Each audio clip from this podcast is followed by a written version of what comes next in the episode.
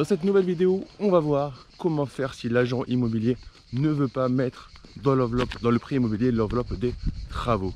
On va voir des astuces pour t'en sortir par rapport à ça. J'ai eu la question il y a pas longtemps de Florian, un des membres du club privé IMO rentable et sécurisé. On voit tout ça dans la vidéo.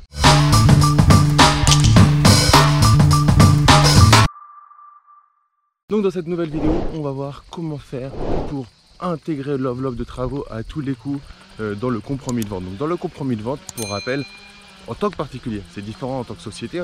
Il y a une autre vidéo, je te mettrai le i, où je parle de la différence entre les deux. Mais en tant que particulier, tu, es, tu as une condition qui te protège. Donc déjà, il y a une condition sur les 10 jours euh, dans lesquels tu peux te rétracter sans aucun souci. Et ensuite, il y a une condition suspensive d'accord de financement. Par contre, ce que font certains agents immobiliers, pour être sûr que tu ton financement ou euh, que la vente se fasse, ou en tout cas, c'est un avantage malgré tout, euh, le vendeur et pas l'acheteur, c'est qu'ils vont refuser de mettre ton enveloppe de travaux dans, euh, dans la, condition suspensive. C'est-à-dire qu'ils vont dire, tu as acheté à 150 000 euros, tu as 100 000 euros de travaux, ils vont dire que tu demandes à la banque un prêt de 150 000 euros, par exemple sur 20 ans, avec un taux de 1,5, 1,3, enfin. Ils vont mettre toutes ces conditions-là, et toi par contre, tu vas demander à la banque 250 000 euros parce que tu les as pas les 100 000 euros de travaux. Et ça fait partie de, ce que tu as appris, tu voulais faire financer les travaux, tu as des techniques, etc. Et, ça c'est très bien et tu as raison de le faire. Par contre, là où il y a un souci, c'est quand tu vas trouver aucune banque qui va te. Et ça peut arriver, aucune banque qui te finance. Ça peut arriver dans certains cas d'avoir un projet où euh, c'est pas le moment pour toi, ou en tout cas la banque pense que c'est pas le moment pour toi, ou les banques pensent que c'est pas le moment pour toi. Tu as fait les 30 banques autour de toi, mais il n'y en a aucune. Et du coup, tu vas revoir tes conditions, euh, ta condition suspensive et tu vas essayer de euh, la euh, d'utiliser ta condition suspensive d'obtention de prêt. Et là, tu vas envoyer un refus sur 250 000 euros. Parce que toi, tu devras demander 250 000 euros à la banque. Et là, la banque va te dire, la banque va refuser. Et là, par contre, le notaire va te dire, attendez, la condition suspensive, elle est sur 150 000 euros. Donc, donnez-moi une lettre de refus, 250 000 euros de 150 000 euros et pas 250 000 euros. Tu me suis. Et du coup, par rapport à ça, qu'est-ce qui va se passer? Toi, tu vas revoir la banque et tu vas lui demander un financement sur 150 000 euros. Mais là, elle va te le donner. Puisque 150 000 euros, ça passe. Mais 250 000 euros, ça passe pas. Et tu as compris là où tu peux être bloqué et tu peux réellement être en gros danger, c'est que tu seras pas, tu n'auras pas de lettre de refus d'établissement bancaire.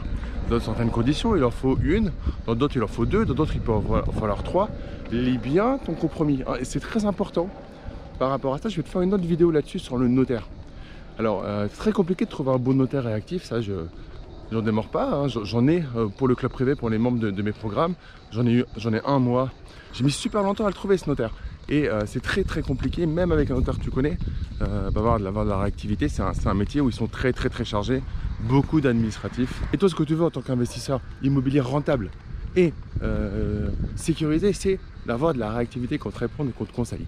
Et là-dessus, je vais te faire une vidéo parce que j'ai eu une discussion il n'y a pas longtemps avec, quelqu'un qui me disait voilà, je vais expliquer mon cas, le géomètre m'a fait ça, le notaire est en train de valider, et je lui ai redemandé ce qu'il voulait réellement.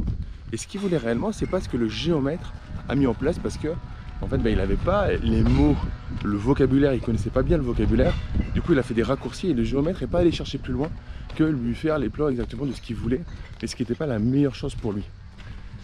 Et là, ça va être un peu pareil. Pour l'agent immobilier, l'agent immobilier, ce qu'il veut, c'est qu'il a trouvé un acheteur, il veut signer. Donc déjà, le premier truc qu'il va faire, c'est qu'il va te dire, euh, je gère le compromis.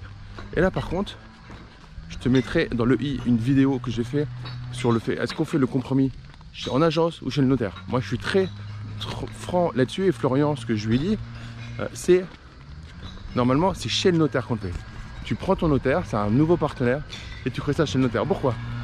Parce que l'agent immobilier, il a sûrement été très très bon pour euh, te trouver le bien immobilier, c'est son travail. Par contre, son travail, c'est pas d'écrire des actes euh, de compromis, c'est pas d'écrire des actes de vente. D'ailleurs, il fait pas l'acte de vente, c'est pas pour rien. Pourquoi on ferait le compromis chez le chez l'agent immobilier Et pourquoi dans ces cas-là, il serait pas légitime à faire l'acte final? Ça veut bien dire qu'il y, a un souci. Il y a des choses à faire. Un, compromis, c'est pas un petit document qu'on signe au coin du euh, feu. Euh, c'est de l'immobilier. On est en train tu es en train de t'endetter malgré tout sur 20 ans. Effectivement, si c'est bien fait, tu vas faire de l'argent avec ton locataire, tu vas récupérer même du cash flow, tu vas pouvoir créer un revenu complémentaire, vivre ensuite de l'immobilier au fur et à mesure de tes investissements. Par contre, ça reste un vrai impact, un vrai investissement. Et si tu le fais mal, ça peut être dramatique. Donc l'agent immobilier, il va faire quoi? Il va vouloir que ça passe le plus vite possible.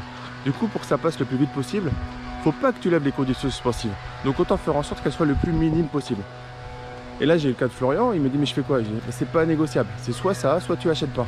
Bizarrement, quand tu fais ça, ça va se débloquer en fait, tout simplement. Parce que tu vas dire à l'agent immobilier, écoutez, c'est soit vous rajoutez les conditions suspensives. Déjà, moi, ce que je te conseille, ce que je dis à Florian, c'est on va chez le notaire signer ça, parce qu'il va vérifier des pièces, il va.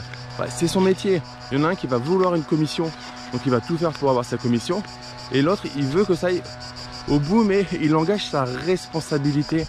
Alors, tu vas me dire, l'agent immobilier aussi, mais voilà, le notaire l'engage pas, c'est son métier, c'est ce qu'il fait au quotidien. Je t'encourage toujours quand tu prends un expert de savoir, un professionnel, est-ce que c'est son travail au quotidien? L'agent immobilier au quotidien, il cherche des appartements, des immeubles au meilleur prix pour faire un accord entre un acheteur et un vendeur. Donc tu es au bon endroit.